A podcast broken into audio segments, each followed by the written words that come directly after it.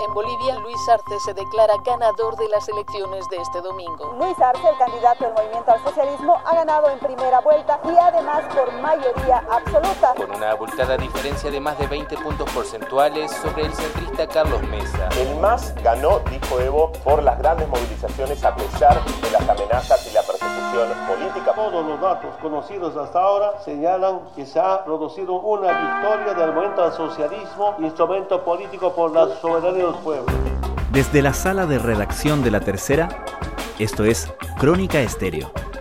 Cada historia tiene un sonido. Soy Francisco Aravena. Bienvenidos.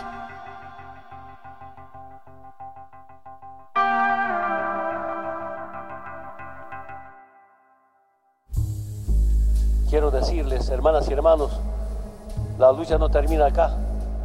Los humildes, los pobres, los sectores sociales, profesiones patriotas, vamos a continuar.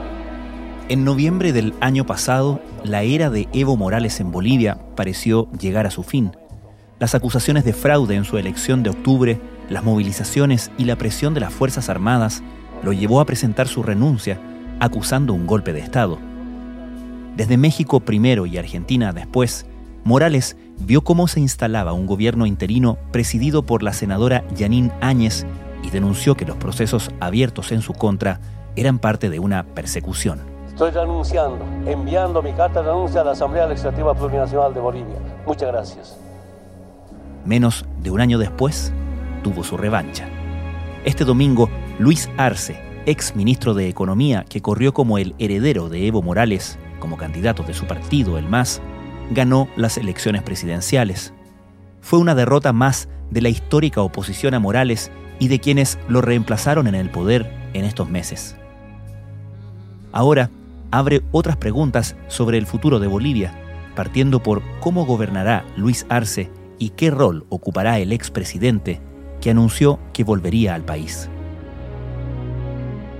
El de Arce fue un triunfo en primera vuelta que, a la luz de lo que anticipaban los sondeos, resultó sorpresiva. Las encuestas preveían una victoria de Luis Arce, pero se estimaba que podía ser esa victoria entre 7 y 10 puntos. Había todavía la sensación, la posibilidad o la idea de que se podía forzar a una segunda vuelta, pero el resultado ha sido ya totalmente una victoria muy amplia de Luis Arce, que se estima en 20 puntos. El periodista boliviano Raúl Peñaranda es director del portal de noticias Brújula Digital. Por eso es que es tan sorprendente. Luis Arce y David Choquehuanca resultan ganadores en la primera vuelta de las elecciones en Bolivia. Los sondeos en boca de urna les otorgan un porcentaje abrumador. Tenemos un tuit de Yanine Áñez en el que dice aún no tenemos cómputo oficial, pero los datos con los que contamos, el señor Arce y el señor Choquehuanca han ganado la elección. Felicito a los ganadores y les pido gobernar pensando en Bolivia y en la democracia. Un tuit de hace apenas unos minutos y que comparte a través de la red social Twitter.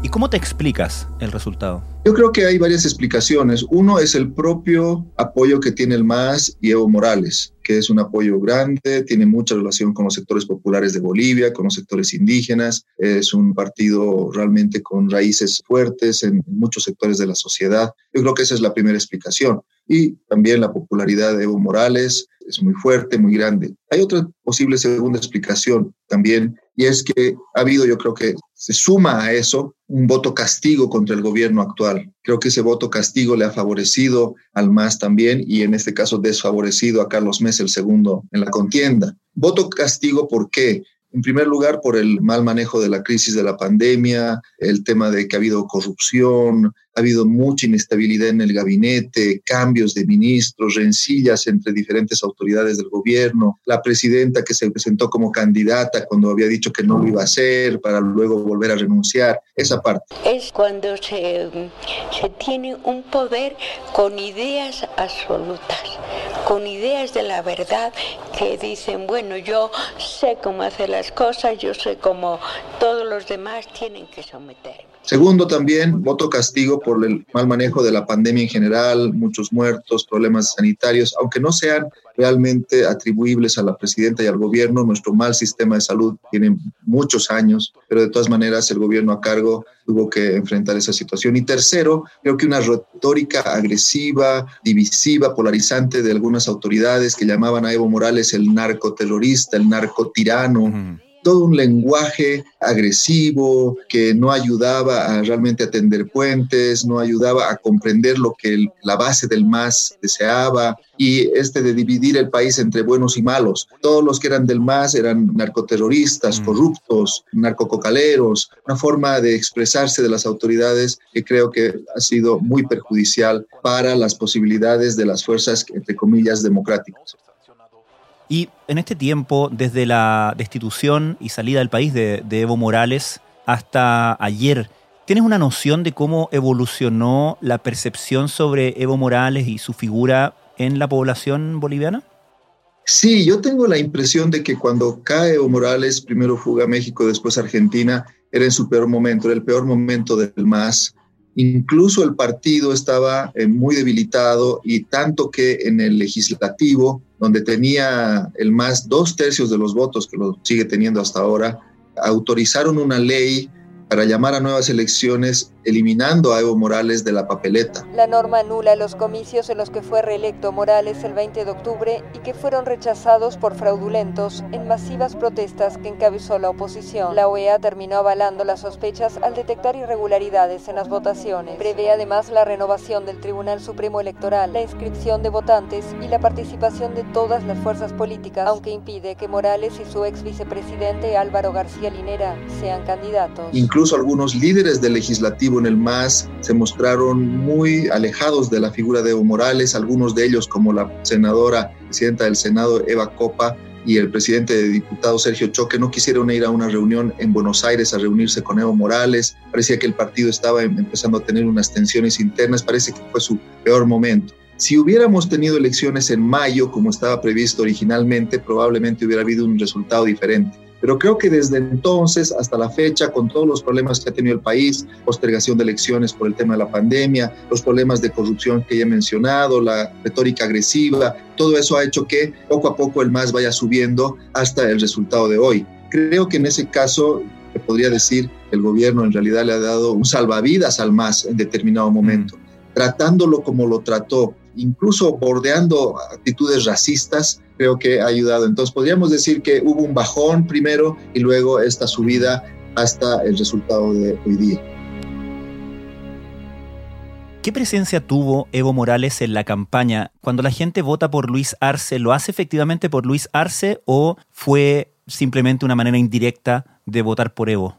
Yo creo que ha sido una manera indirecta de votar por Evo si Luis Arce se presentara en otro partido o no tuviera el respaldo de Evo, tendría un voto muy menor, tal vez marginal. Según un conteo rápido divulgado por el canal privado Unitel, el elfín del exmandatario Evo Morales obtuvo la victoria en primera vuelta con más del 52% de los votos, con una abultada diferencia de más de 20 puntos porcentuales sobre el centrista Carlos Mesa. Es un economista sin carisma, creo yo, un candidato muy, muy soso, aburrido Pienso que sin el respaldo del MAS, bueno, su partido obviamente, y de Evo Morales, no hubiera tenido ese gran resultado.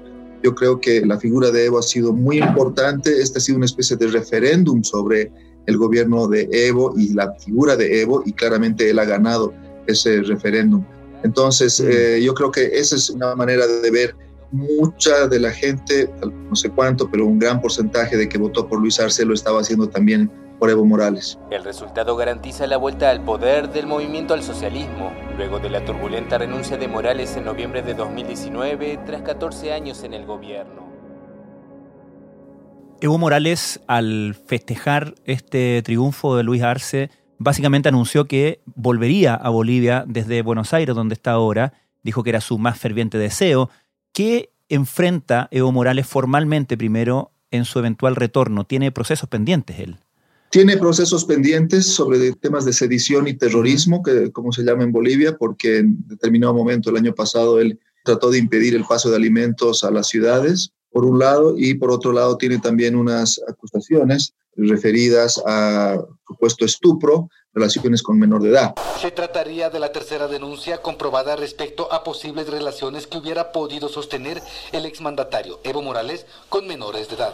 De acuerdo a nuestro Código Penal, establece que si es una menor de edad... Sin embargo, en Bolivia la justicia no es independiente, la justicia depende del gobierno de turno, muy claramente. Entonces, una vez que el MAS llegue al poder, rápidamente esas acusaciones no van a tener un mm. seguimiento, no van a tener sustento. Los fiscales que están iniciando esos procesos van a dejar de lado esas investigaciones. Como no tenemos una justicia independiente, depende del gobierno de turno, yo creo que Evo realmente no va a enfrentar mayores dificultades judiciales.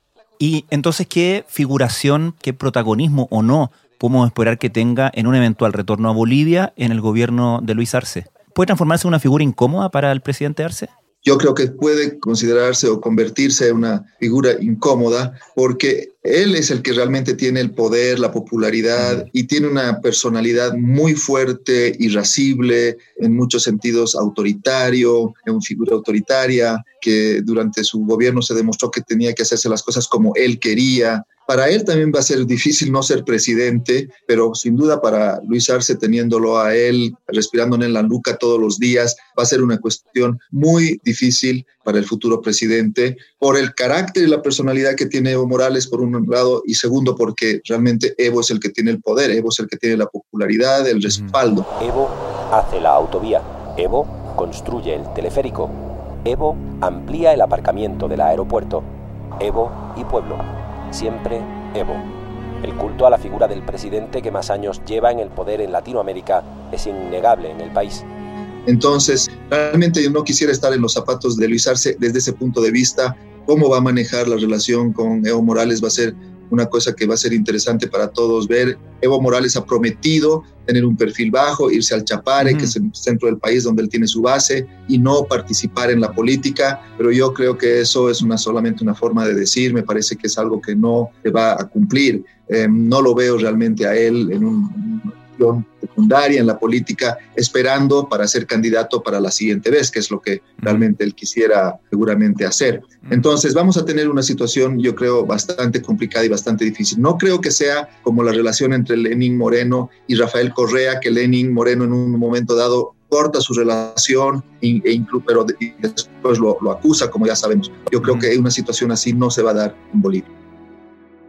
Estábamos acostumbrados a, cuando pensábamos en, eh, Evo Morales, pensar como en los que eran como sus escuderos, ¿no? El canciller eh, David Choquehuanca, el vicepresidente García Linera. ¿Qué relación personal tiene Evo Morales con Luis Arce? Porque tal como tú defines a Evo Morales y por lo que se percibía, es una persona de, de círculos muy, muy cerrados, ¿no?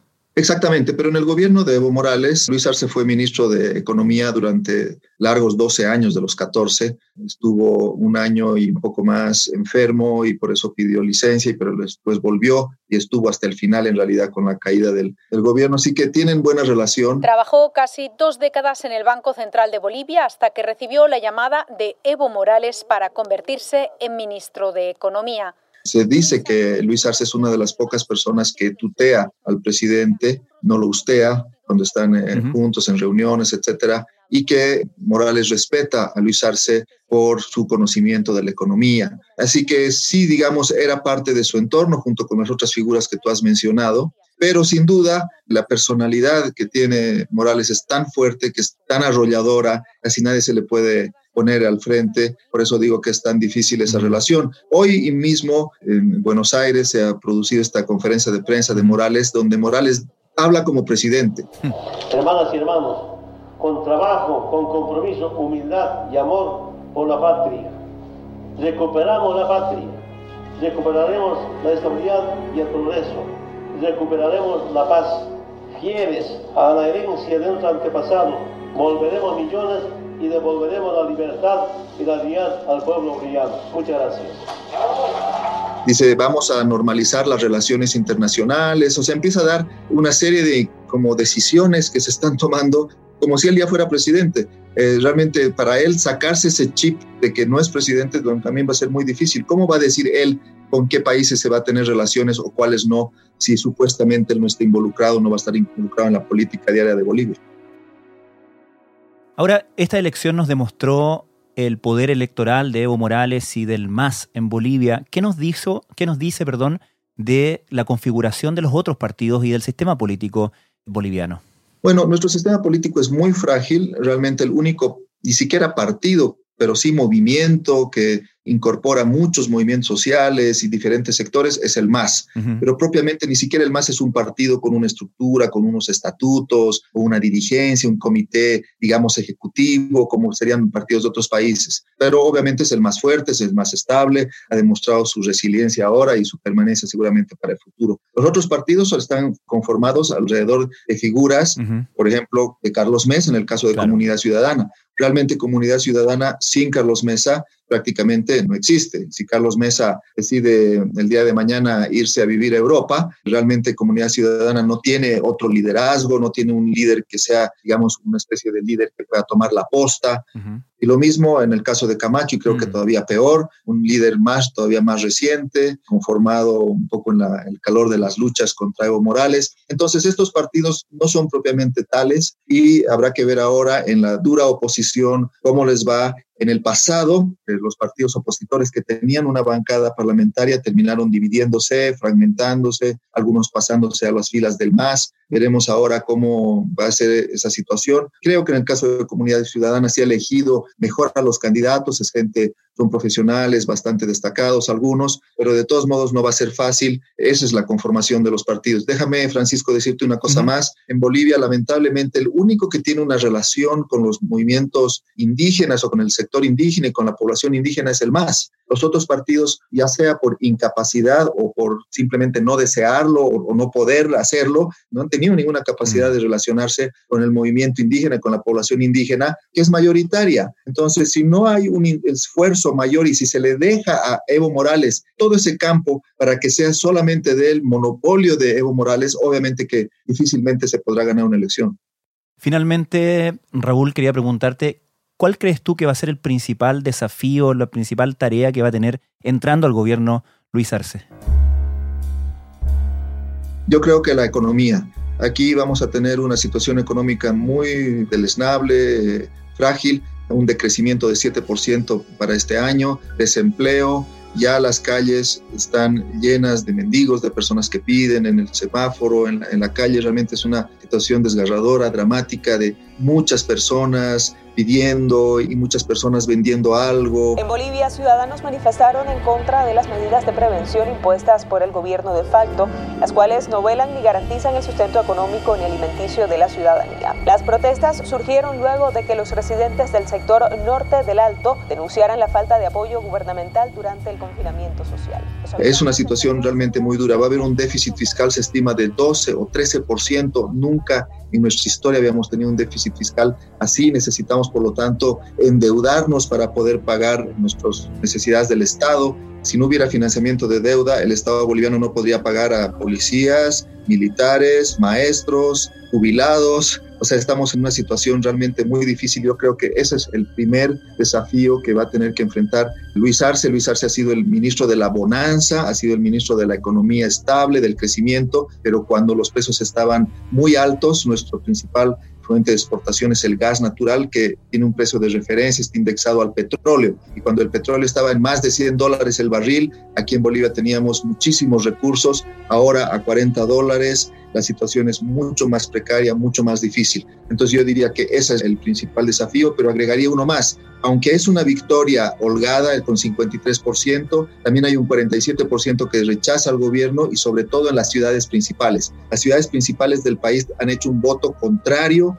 a la figura de Luis Arce y Evo Morales. Entonces, al final es un país polarizado, un país dividido, que no es algo fácil de, por supuesto, de manejar. Y peor en Santa Cruz, que es el motor económico del país, donde dos tercios han votado por partidos diferentes al más. Creo que ese va a ser otro de los desafíos.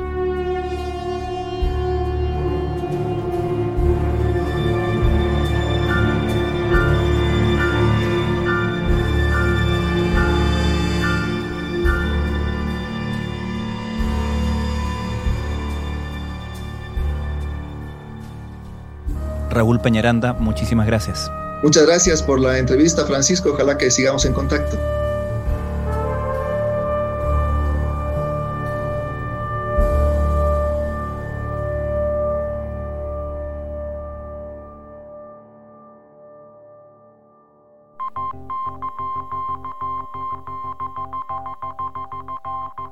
Crónica Estéreo es un podcast de la tercera.